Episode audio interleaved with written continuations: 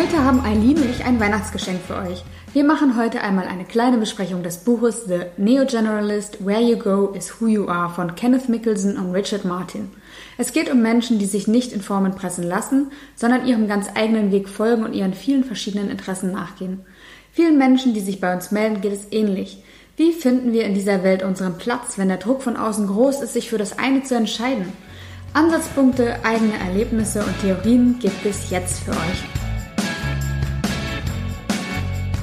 Es ist kurz vor Weihnachten und wir haben eine besondere Folge für euch. Das ist eine quasi eine Weihnachtsgeschenkfolge, die ich gemeinsam mit Eileen für euch aufzeichne. Und dazu sage ich erstmal Hallo Eileen. Hallo Janike. Genau, jetzt kommt die Überraschung. Äh, wir packen schon mal vor Weihnachten aus. Heute wird es eine Folge geben zum Thema Neogeneralist.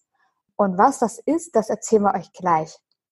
Ich würde euch erstmal erzählen, wie ich überhaupt das Thema gefunden habe. Nämlich habe ich einen Vortrag gehört auf einer Konferenz. House of Beautiful Business war das, das war in Lissabon. Da hatte ich auch einen Vortrag gehalten und da bin ich länger geblieben zum Thema Lernen. Und dann habe ich einen Vortrag gehört von Kenneth Mickelson. Und ich sag euch, ich habe fast angefangen zu heulen, als ich den gehört habe, weil ich nämlich so berührt war von dem, was er gesagt hat. Er hat nämlich über Neogeneralisten gesprochen und ich habe gedacht, endlich weiß ich, ich bin in Ordnung und ich kann mich einer Gruppe zugehörig fühlen. Also das war total berührend für mich. Ich weiß nicht, wie es dir erging, Eileen, als du das Thema hm. Neogeneralist äh, für dich entdeckt hast. Ja, ähnlich. Ich bin auf das Buch gestoßen, als ich in Kopenhagen war, an dem Institut, wo Kenneth auch arbeitet. Ähm, mir wurde es damals empfohlen, dann habe ich das gelesen und war auch total beeindruckt, weil es mir ähnlich ging wie dir. Ähm, jahrelang im Job, im Beruf habe ich mich immer nicht so richtig ja, ich war nie so richtig angekommen und hatte immer zwar das Gefühl, was ich nicht will und was ich nicht gut kann, aber nie das, was ich kann. Und dann konnte ich da endlich feststellen, dass es auch ein Talent sein kann, generalistisch zu sein und dass es einen und mich vielleicht auch ausmacht. Ja, das äh, deckt sich eigentlich ganz gut mit dem, was ich erlebt habe. Ähm, und warum sich auch viele Menschen bei mir melden. Also deswegen auch eine Geschenkfolge, weil ich glaube, dass es vielen Zuhörern echt gut tun kann, sich mit dem Thema mal zu beschäftigen. Das, was ich erlebe oder höre von den Menschen, die sich bei mir melden, ist ähm, genau das, was du gesagt hast. Ich habe so viele Interessen, Talente, ich fühle mich nie angekommen, ich fühle mich, ich weiß nicht, wo ich zugehörig bin. Ich habe den Druck, mich entscheiden zu müssen. Und es ging mir eigentlich auch lange so, ähm, dass ich sozusagen, und ich glaube, das sind typische Herausforderungen, Herausforderungen für Neogeneralisten, dass der Druck von außen halt da ist, entscheide dich, du musst jetzt einen Weg gehen und es muss eindeutig sein, es darf nicht mehrdeutig sein. Ähm, und das ist, finde ich, ein ganz großer Druck, gerade in der Berufsorientierung, dem man da ausgesetzt ist. Ähm, also ich hatte zum Beispiel auch die 30 Jobs getestet und dann hieß es hinterher, jetzt hast du so viel ausprobiert, jetzt entscheide dich für eins. Und der Moment in meinem Leben, wo ich eigentlich gesagt habe, ich muss mich nicht entscheiden, ich darf mehrere Dinge tun oder ich darf die Dinge, die ich tue, auch verändern mit der Zeit, das war so ein total erlösender Moment eigentlich für mich. Und da geht es ja eigentlich auch bei dem Konzept Neogeneralistentum darum. Genau, also ich ja, würde nochmal anknüpfen, weil es mir so ging wie dir. Ich meine, wir haben mittlerweile 20.000 Studiengänge. Ich weiß gar nicht, wie viele Ausbildungsarten und Plätze. Und einem wurde suggeriert, und es ist ja auch ja so ein bisschen das Momentum der letzten 10, 20 Jahre gewesen, dass wir immer spezialisierter werden und dass man selbst dadurch auch immer nischiger werden muss und sich für eine spezielle Aufgabe oder ein Feld entscheiden muss. Und ja, ich habe gemerkt, dass das für mich überhaupt nicht war. Und gerade dann durch die Zukunftsforschung ähm, bin ich ja so reingeworfen worden, dass ich mich mit vielen verschiedensten Themen und Branchen irgendwie beschäftige. Ähm, und dann gab es irgendwann die ersten Zukunftsforscher, die dann ja sich vielleicht für ein Thema entscheiden. Die sagen jetzt, ich bin ein Experte im Bereich Automobilindustrie äh, und ich fand das aber nie spannend. Ich fand immer eher cool zu gucken, wie, wie kann man denn Gesundheit und Automobilindustrie zusammenbringen oder Politik und Automobilindustrie so, ne? Also immer alles ähm, ja zu verbinden. Und da fand ich das Buch halt wirklich echt erlösend und auch so schön verbildlich, dass er ja auch schreibt, es gibt wie so verschiedene Silos, äh, das sind so die Experten, die Spezialisten. Und dazwischen muss es aber auch immer wieder Leute geben, die in das eine Silo mal absteigen, wieder rauskommen, in das nächste rübergehen, um diese Informationen auch immer hin und her zu tragen und die Netzwerke zu spannen. Und genau das ist so eine Rolle, ähm, in der ich mich dann endlich mal erkannt habe. Ja, und es gibt ja auch in dem Buch eine Skizze, die mhm. von A bis Z reicht. Ähm, also es gibt zwei Skizzen eigentlich.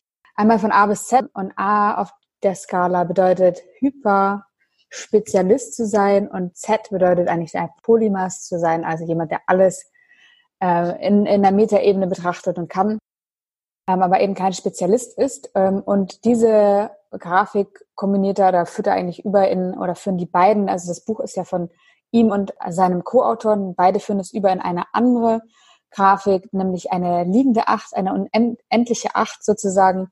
Ähm, und links der Kreis gilt oder steht für Specialism und rechts der Kreis steht für Generalism.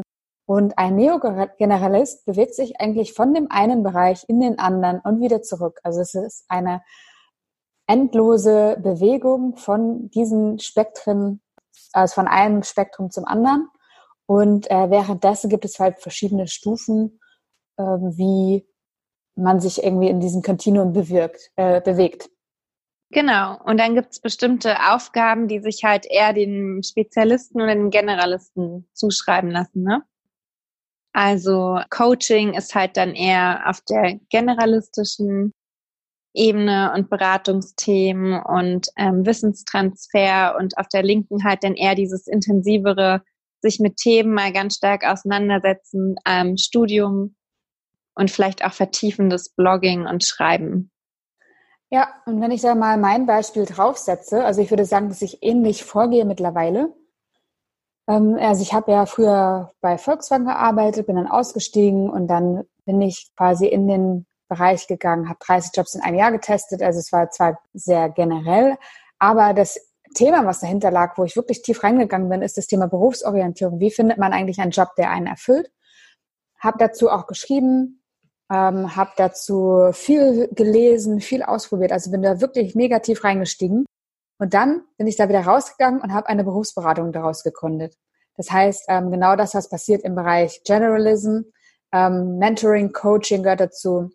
Also sind so klassische Aufgaben, die ein Generalist, der aus einem speziellen Feld kommt, halt übernehmen kann. Das habe ich dann gemacht und habe dann aber irgendwann festgestellt, okay, diese Berufe sind zum Teil oder die Leute arbeiten zum Teil schon erfüllt in Berufen und ähm, die zerschlagen sich aber aufgrund dessen, was gerade auf dem Markt passiert, die Geschäftsmodelle, die dazugehörigen und bin wieder abgetaucht in ein neues Thema als Spezialist und da bin ich gerade sozusagen auch drin.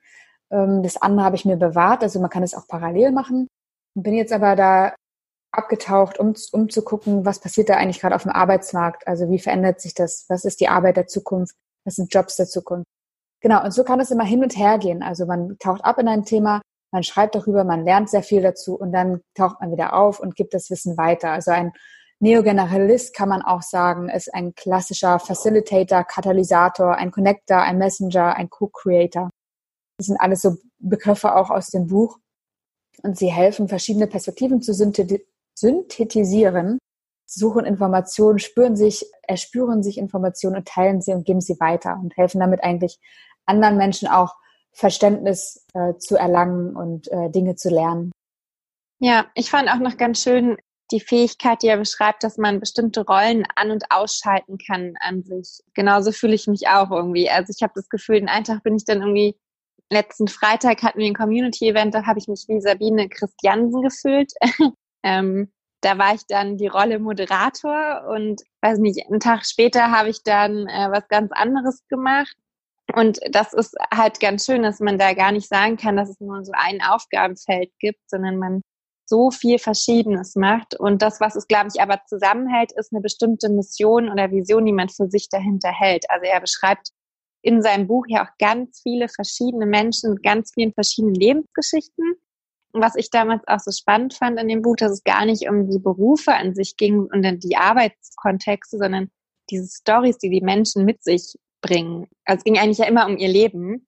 Und das hat mich total gefesselt und ähm, ja, dann halt zu sehen, wie viele verschiedene äh, Ansätze es gibt, auch wenn man eigentlich vielleicht denkt, man macht den gleichen Beruf oder ist im gleichen Feld unterwegs.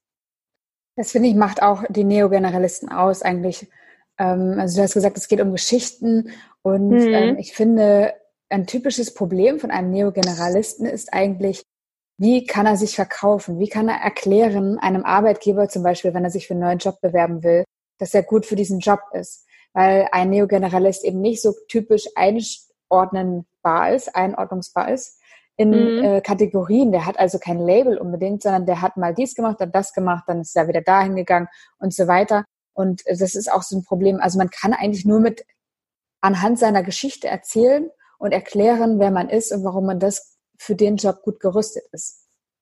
Ja, er nennt ja auch in dem Beispiel, äh, in dem Buch meine ich die Beispiele Detektiv und Arzt, also Doktor, und vergleicht das so, dass sie sich eigentlich sehr ähnlich sind. Ähm, quasi als Hauptaufgabe erstmal haben, Daten zu sammeln, äh, daraus dann meaningful narratives zu machen, also so Geschichten zu schreiben und dann daraus äh, aber auch wieder ja Ableitungen vorzunehmen und dann, damit in Gespräche zu gehen. Also auch das sind so neogeneralistische Berufe und gerade wenn es um Daten geht, ähm, sieht man ja, dass es immer mehr Vermittler braucht und auch in der Medizin ähm, sind die Ansätze, dass man so ganz krasse Experten für nur das Problem Knie oder so vielleicht gar nicht mehr in Zukunft so sehen kann, sondern dass es viel wichtiger ist, das Ganze auch mal ganzheitlich zu sehen. Ähm, also dieses generalistische Denken auch in bestehenden Berufsgruppen vielleicht viel mehr noch Einzug hält in den kommenden Jahren.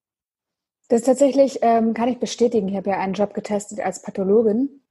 Mhm. Und da habe ich auch gemerkt, das sind wirklich Detektive. Also das war so ein bisschen wie Rätselraten oder so ein bisschen wie Memory spielen. Also der Pathologe zum Beispiel, wenn er sich äh, mit Krebs beschäftigt, er hat dann Krebszellen unter dem Mikroskop guckt sich die an und dann muss er erstmal gucken, was ist das überhaupt? Also und das Krasse war, mhm. die Pathologin, die ich begleitet habe, konnte sagen, okay, das sind jetzt Zellen aus der Nase oder so oder von der Nase. Das fand ich total abgefahren. Äh, und sie musste überlegen, eben bei Veränderungen, wo habe ich das schon mal gesehen, wie ähnlich sieht es aus. Dann hat sie ein Lexikon durchgewälzt und irgendwann hat sie diese Zellen gefunden. Und es war so wichtig, damit sie die passende Chemo raussuchen konnte ähm, und oder ja dem den Ärzten, die dann behandelt haben, sozusagen das weitergeben konnte, die Diagnose. Mhm. Und das war äh, tatsächlich Arbeit eines Detektivs. Ja. Ähm, und sehr sehr vielfältig. Ja, was ich auch echt auch merke, ähm, wir machen ja immer die die Workshops oder das Spiel fiktive Berufe der Zukunft. Also wir gehen ja immer in die Zukunft, entwickeln dann Berufsbilder auf Basis von Design Fiction, die es noch gar nicht geben kann oder wo wir gar nicht wissen, ob es die geben wird, wo wir aber vielleicht ähm, sehen, dass es das ja, dass es vielleicht nötig wäre, um eine bestimmte Vision, die wir uns erhoffen, ja, zu schaffen.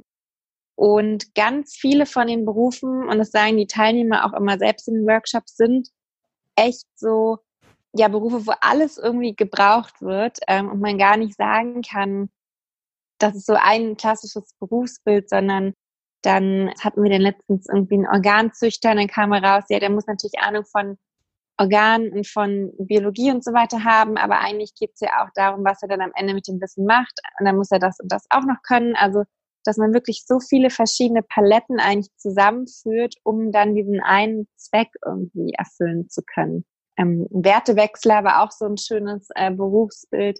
Was sie sagen, wir müssen, ja, wir müssen mehr Menschen dazu bringen und sie unterstützen darin, äh, so eine Transformation anzuleiten, ähm, also auf diesen jetzt zum nachhaltigen und ethischen Denken motivieren. Und da braucht es eben Wertewechsler, das sind wie so eine Art Coaches, die einem helfen oder eine andere Art von Psychologe und Berater, die einem helfen, ja da neue Narrative mit zu formulieren. Ähm, also wir haben ganz viele Berufe tatsächlich immer, die gar nicht speziell sind oder nur auf Technologie oder irgendwas aus, sondern wirklich eher so Rollen einnehmen, ähm, um bestimmte Geschichten schreiben zu können. Das ist interessant. Also was glaubst du, woran liegt das? Weil wir einfach so hochgradig spezialisiert sind mittlerweile, dass wir das jetzt wieder zusammenführen müssen und weil wir ja auch in der Wirtschaft merken, wir gehen ja weg von ähm, dem reinen linearen Denken, dem reinen Income-Outcome-Denken hin zu Kreislaufwirtschaft und Ganzheitlichkeit ähm, und auch Purpose, also Zweck, den Zweck in den Mittelpunkt des Tuns zu stellen. Und das hat natürlich auch Einfluss auf Berufe. Genau, und dann anhand des Zwecks sich auch weiterzuentwickeln, fortzubewegen, zurückzukommen. Also ein Satz, den ich auch total schön fand im Buch war, ähm, da hat eine Neogeneralistin gesagt, sie kommt, es kommt ihr vor, als würde sie ihr, Li äh, ihr Leben, ihr Life, sage ich schon, ihr, ihr Leben in Kreisen leben. Also immer irgendwie zurückkommen auch zu einem Ursprung und dann wieder mhm. loslegen. Ja, das fand mhm. ich auch eine, einen total schönen Vergleich. Und das ja, natürlich alles immer ähm, mit diesem Sinn und dem Purpose dahinter. Ja. Ich habe gerade auch eine Stelle offen, weil du ja auch meintest, so ein Generalist hat, wenn er sich bewirbt neu, hat er so Schwierigkeiten, das alles in so einen klassischen CV zu drücken. Ähm, und ich finde, das stimmt so. Und davon sollte man sich vielleicht in Zukunft auch lösen. Ähm, hier schreibt die eine, dass es eher darum geht, unsere Erinnerungen und das, was wir können oder getan haben, gar nicht wie äh, Reports zu beschreiben, sondern eher wie Gedichte. Ähm, das fand ich, war auch so eine schöne Stelle, weil wir einfach diese Emotionen auch vielleicht wieder verstärkt mit reinbringen können und dürfen. Und ich erlebe auch Offenheit, dass ich halt auch manchmal Vorträge einfach bei so Unternehmenskongressen oder Konferenzen, wo viele aus der Personalabteilung sind oder auch ähm, aus der ja, Coaching, Akademiewelt, äh, wie auch immer. Auf jeden Fall mhm. merke ich ähm, eine große Offenheit dafür, auch sich dem wieder zu öffnen. Also es war ganz mhm. lange ja so und auch als ich Personalerin war, da habe ich einfach geguckt, okay, was steht im CV? Wie stringent ist der? Passt der zur Stelle? Also es mhm. war alles sehr, sehr eindimensional. Ähm, ich erlebe jetzt, dass viele sich dem öffnen. Mhm. Ähm, die Personaler da auch offener für werden. Also äh, vielleicht probiert ihr es einfach mal aus und schreibt eine Bewerbung als Gedicht, wenn ihr nicht wisst, wie ihr sie gut in einem CV verkaufen könnt. Ähm, das wäre auf jeden Fall mal eine Idee, die bestimmt auf ähm, Interesse stößen, stoßen wird. Ja, und ähm, ja, überhaupt sich nicht nur für die Stelle zu bewerben, sondern für das große Ganze dahinter. Ne?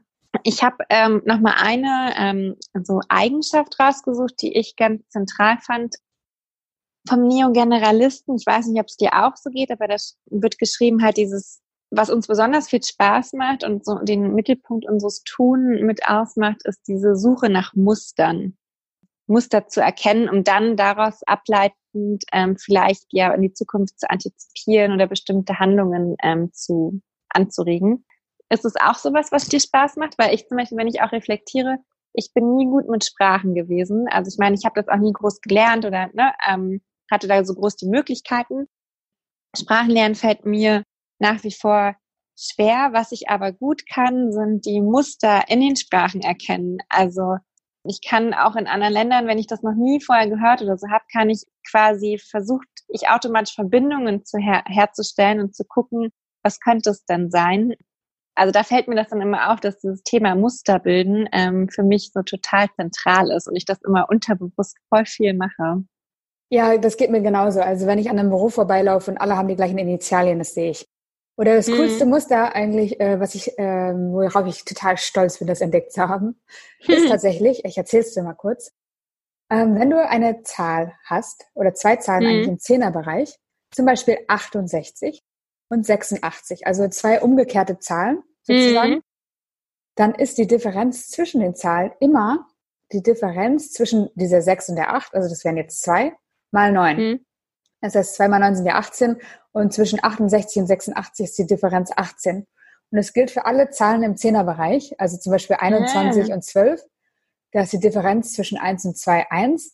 Ähm, und mal 9 ist wieder die Differenz zwischen 12 und 21. Das mm. zum Beispiel, da, ähm, genau, das sind so Muster, die fallen mir einfach auf irgendwie beim ähm, Denken, Kopfrechnen, keine Ahnung, wie das gekommen ist. Aber äh, tatsächlich, Mustererkennung ist ein Riesenthema und äh, Zusammenhänge ja. erkennen, wirklich ein tiefes Verständnis erreichen wollen von Dingen. Ja, genau. Also ja, ich fand das Buch damals wirklich, mir hat das so geholfen, weil ich da lange auch gehadert habe, kann mich auch erinnern, mhm. ich habe irgendwann mal ähm, einen Freund gefragt, ja, soll ich auf meinen CV jetzt schreiben, dass ich Generalist bin? Da hat er gesagt, nee, sowas will doch keiner hören. Und das war, glaube ich, noch bevor ich das Buch gelesen habe. Und dann dachte ich, ja, aber das bin ich doch aber irgendwie, dass ich so ganz äh, ganzheitlich und systemisch einfach an Dinge rangehe und immer mal wieder da eintauche und da auftauche. Ähm, und jetzt bin ich ganz froh, dass ich das offiziell auch aufschreiben durfte. Oder wahrscheinlich auch einfach sowieso mache, weil ich mich eh nicht an irgendwelche Vorgaben halte. Und warum glaubst du jetzt, ist es gut, ein Neogeneralist zu sein? Also ich glaube, weil es natürlich auch kulturell wichtig ist, dass wir wieder mehr Berufe schaffen, ähm, wo wir Menschen auch zusammenführen, ähm, wo wir Verantwortlichkeiten zusammenführen. Also was man ja auch sagen kann, wir sagen so, wir sind die Wissensgesellschaft und das haben wir 200 Jahre jetzt äh, sehr gut gemacht, dass wir sehr viele Wissensfelder haben ähm, und da sehr nischig geworden sind, aber dass quasi jeder so für sein kleines Feld und jetzt muss man sich aber überlegen, wir leben ja in einer Welt, die ein ganz ähm, sensibles Ökosystem auch ist da kann nicht einfach der Genwissenschaftler für sich bis ins letzte Detail und in seinem Elfenbeinturm irgendwas erforschen, ohne dass man zwischendurch auch mal einen Neogeneralist daneben setzt und der schaut, was der macht, um dann auch ein Verantwortungsbewusstsein wieder in die Welt zu tragen. Äh, weißt du, was ich meine? Also, dass wir aus dieser Hyperspezialisierung jetzt wieder rauskommen müssen, ähm, weil wir anders quasi dieses, ja, dieses sensible Ökosystem auch nicht am Leben halten können. Also es ist so diese ökologische Seite, aber dann natürlich auch dieses vernetzte Welt, kulturell, da braucht es einfach immer mehr Vermittler. Und Mensch-Maschine ist auch ein Thema, wo wir Vermittler brauchen. Und genau da setzen Neogeneralisten quasi an. Oder auch in der Politik brauchen wir auch mehr Vermittler. Genau, das ist also das eine ist Vermittler und das andere ist ähm, so in den Kontext einbetten, ne? also. Verständnis mhm. rübergeben zu demjenigen, der an einer gewissen Thematik gerade arbeitet, also Kontexte schaffen und dann wieder auch Vernetzung zulassen zu anderen. Ja, und wenn man sich, man kennt das ja, wenn man sich oft so sehr im Detail verliert, wenn man total in irgendwas drin ist, dann vergisst man ganz schnell, okay, warte mal, was war eigentlich meine Ausgangsfrage so, ne? Warum mache ich das eigentlich? Und ich glaube, dass das einfach auch in verschiedenen Branchen oder bei Berufsgruppen manchmal der Fall ist und dass hier Neogeneralisten, äh, wenn man die dann auch mit im Team hat, helfen können, das wieder in das große ganze Bild einzuordnen. Jetzt haben wir ja gesagt, dass es eine Weihnachtsgeschenkfolge ist. Ich würde gerne nochmal mit dir sozusagen ein paar Punkte sammeln, warum es jetzt ein Geschenk ist. Also was sind die Learnings, was sind äh, uns, was ist unser Fazit aus dem Buch? Warum tut es gut, das zu lesen? Also es tut halt gut zu lesen, weil es einem mehr Freiraum gibt. Wenn ich vorher irgendwie dachte, ich muss mich in ein bestimmtes Schema reinpressen und mich irgendeinem Beruf zuordnen, ähm, dann hat man mit dem Buch die Möglichkeit zu sagen, nee, ich bin einfach Neogeneralist und kann sich da irgendwie so seinen Freiraum nehmen. Ich, also ich glaube, das ist ein ganz großes Geschenk daran. Ja, das geht mir genauso. Also einmal sich den frei, die Freiheit zu nehmen, sein zu dürfen, wie man ist. Und wenn man eben nicht in eine Form passt, sich da auch nicht reinzubegeben, sondern mal halb über der einen Form zu hängen und dann halb wieder über der anderen und dann von einer zur anderen zu springen und gewisse Formteilchen miteinander zu verbinden. Das wird also mit dem Buch irgendwie legitim. Ein anderer Punkt, der für mich total wichtig war, auch eben dieses, dieses Gefühl von Zugehörigkeit. Also ich habe immer gedacht, mhm. so ich bin anders ähm, und irgendwas stimmt mit mir nicht und ich muss doch und ich sollte doch. Also das war auch für mich total ein wirklich erleichterndes Gefühl, dieses ja, diese Zugehörigkeit zu spüren oder das, das Gefühl zu haben, ich bin in Ordnung so, wie ich bin und ich darf so hm. sein. Ja, also genau, wenn man von seinen Eltern hört und in der Schule gehört hat, dass man immer so ein Wirbelwind ist und sich nicht so richtig für Dinge festlegen kann. Ähm, ja, das stimmt ja nicht. Ich war nur einfach immer viel zu neugierig und äh, hatte viel zu sehr das Bedürfnis, äh, A und B miteinander zusammenzubringen und Fragen zu stellen. Jetzt weiß ich halt auch einfach, wo das herkam und dass es eben wirklich auch ein Talent sein kann, was andere vielleicht so gar nicht haben. Ich glaube, das ist auch schön zu wissen. Ja, also das Buch ist eine klare Empfehlung für alle, die ähm, neugierig sind, die verschiedene Themen lieben, die sich nicht festlegen mögen so gerne und ja, die einfach äh, einen Entdeckergeist in sich haben, würde ich sagen. Mhm. Ja, das hast du schön zum Abschluss gebracht. Ja, danke dir. Genau, damit empfehlen wir das Buch. Äh, Schreibt es auch schnell auf eure Weihnachtsliste, lasst es euch schenken, kauft es euch selber, keine Ahnung. Ähm, aber es ist auf jeden Fall ähm, lesenswert. Es gibt leider das Buch nur auf Englisch, wenn ich mich nicht täusche. Aber es ist trotzdem ganz gut lesbar und wirklich eine äh, gute, große Empfehlung von uns ja. für alle, die eben sich so fühlen oder sich in dem wiedergefunden haben, was wir, worüber wir berichtet haben. Ja, ich lese gerade hier den Untertitel, äh, der heißt äh, Where you go is where you are, äh, is who you are, so rum. Also wo man hingeht, ist wer man ist. Ähm, Finde ich ganz schön. genau, also es ist, glaube ich, auch ein wesentlicher Satz des Buches, äh, wenn ich mich an den Vortrag von Kenneth erinnere. Dann, genau, es ist auch ein Thema. Und ich habe ja zum Beispiel eineinhalb Jahre auch in Peking gelebt. Und es hat natürlich mein, mein Wesen oder meine Persönlichkeit verändert. Und alles, egal wo ich hingehe, immer hat es einen, einen Effekt auf meine Persönlichkeit. Also ich mhm. verändere mich kontinuierlich eigentlich weiter. Und deswegen ähm, ist es auch so schön, eben dieses Kontinuum vor Augen zu haben, auf dem nicht alles Stillstand ist, sondern es ist eine kontinuierliche Bewegung, genau wie das Leben eigentlich um uns herum auch funktioniert. Ja, und eben einfach eine Geschichte, die man schreiben kann. Sehr schön. Dann, Eileen, danke, dass du dabei warst. Frohe Weihnachtszeit. Ich, äh, guten Rutsch ins neue Jahr. Wir sehen uns am 14. Januar wieder oder hören uns wieder und dann gibt es neue Themen. Ich freue mich schon drauf. Alles Gute und bis nächstes Jahr.